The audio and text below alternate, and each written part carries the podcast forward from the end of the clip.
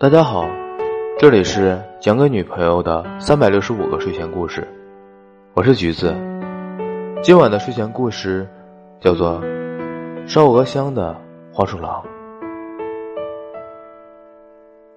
就在今天，春盛街唯一一家坚持用荔枝木烤烧鹅的烧烤店要结业了。做了大半生的老师傅决定退休。而他唯一的员工，我，没有足够的钱，无法将店盘下。今天过后，春盛街就再也不会飘荡着美味的烧鹅香了。就当我把炉子擦干净，准备吃最后一碗烧鹅叉烧饭，做最后的告别式时，店面的摇铃突然响了，门口的铁栅栏已经拉了下来，任谁。都拉不到那摇铃，难道是老鼠？我啪的打开店面的灯，一只毛茸茸的动物出现在橱窗外。什么？这是哪个饲养场溜出来的白鼬？你才是饲养场的，我可是纯天然的野生黄大仙儿。他穿过小窗，立在收银台上，向我鞠躬，有礼貌极了。你好，我来找你是有事相求。的确是黄鼠狼，但却通体雪白。黄鼠狼注意到了我的目光，这就是我来找你的原因。因为有病，我的毛是白色的。我懂了，你有白化病，那你可是很珍贵的。他叹气，那是你们人类的说法。我不仅体毛颜色不对，视力还很低，抓不到猎物，又特别容易被敌人发现。黄鼠狼做出一个冲锋的姿势，为自己打气。妈妈说这是上天给我的考验，我可是黄鼠狼里修行天分最高的。现在我能用火给自己的皮毛上色，是我独创的秘籍。这倒是很新奇，我也明白了它的来意。求你了，荔枝木火的颜色一级棒，还带着烧鹅香，我女神最爱你家烧鹅了。连黄鼠狼都爱吃我家的烧鹅，这话我爱听。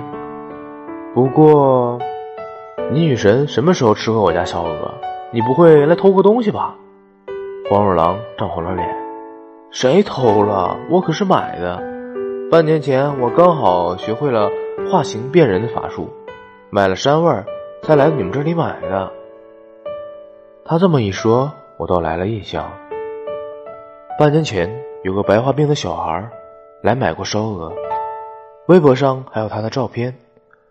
路人以为他是家里没钱治病，迅速买光了他的货。见我还不答应，他又吧嗒的撑起大眼睛看着我。因为白化病，他的眼睛是红色的。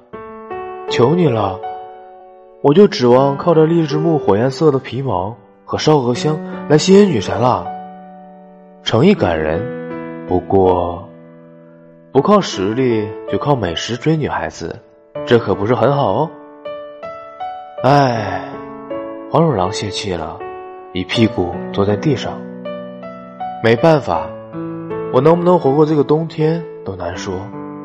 如果能熬过，明年我的法力又会长进。但是，如果我不幸不在了，这就算是我送给女神最后的礼物吧。在店铺经营的最后一天，我可听不得这种伤感的话。于是我连忙拿下最后一块荔枝木，只有巴掌大。这本来是我打算带走做纪念的。这块木头还能再点几次，你想怎么给自己上色就怎么上吧。这可太感谢你了。黄鼠狼接过木头，荔枝木上的小火焰突然转移到他的小手指上。只见他嘴里喃喃自语，火苗迅速包裹住他的全身。一阵风吹过，他已披上了一身橙红色的皮毛，还带着烧鹅的香气。真是太谢谢你了，我以后一定会报答你的。你想要什么，只要我能力允许，一定会帮你弄来。这我就不记挂了。我没什么想要的，你下次来的时候，就带着那年春天开的第一朵花吧。没想到他却当真了，这可太难了。不过我会尽力而为的。拥有了荔枝木火焰颜色和烧鹅香的黄鼠狼和我告别。想到这是最后一天营业，我又把我的夜宵送给了他。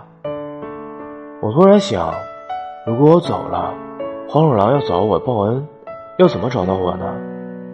我下定决心向朋友借了钱，咬咬牙，终于将店盘下来了。但多年以后，我都再没有见过这只有白化病的黄鼠狼。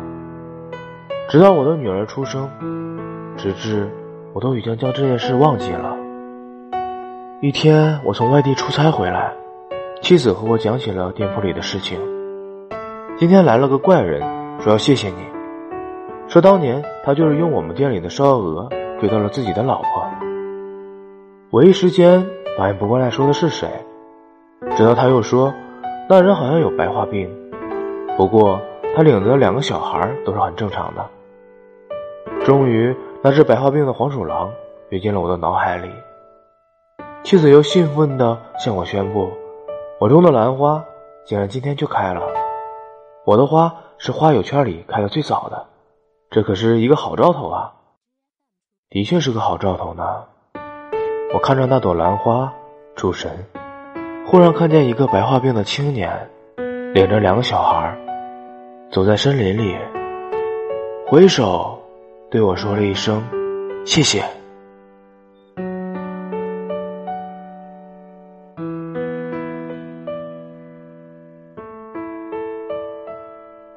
好啦，今晚的睡前故事就到这里了，晚安，做个好梦啊。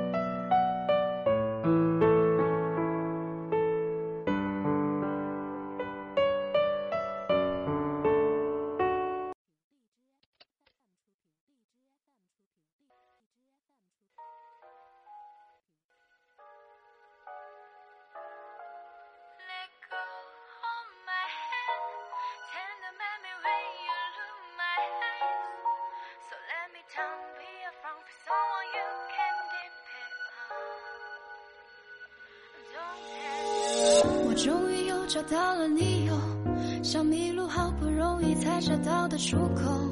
逃脱后才发现并没人在此等候，再说服自己可能需要再往前走。But baby，我给的时间已经足够，又何必花费精力就别再想以后？把孤岛掀起之后，又再次回过身逃跑，不用对我祷告，And I don't care about。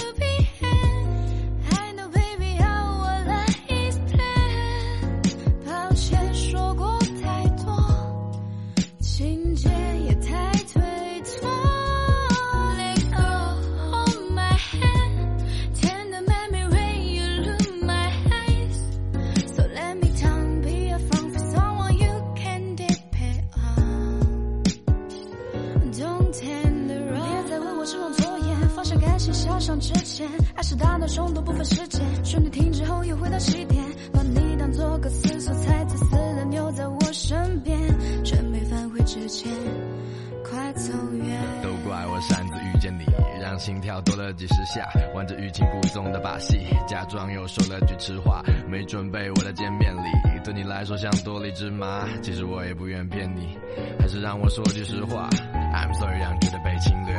准备晚餐的香槟。我对你的态度像是对所有的工作，专心的为你费心血。我的一切谁都不通过，除非他们也叫为冰月。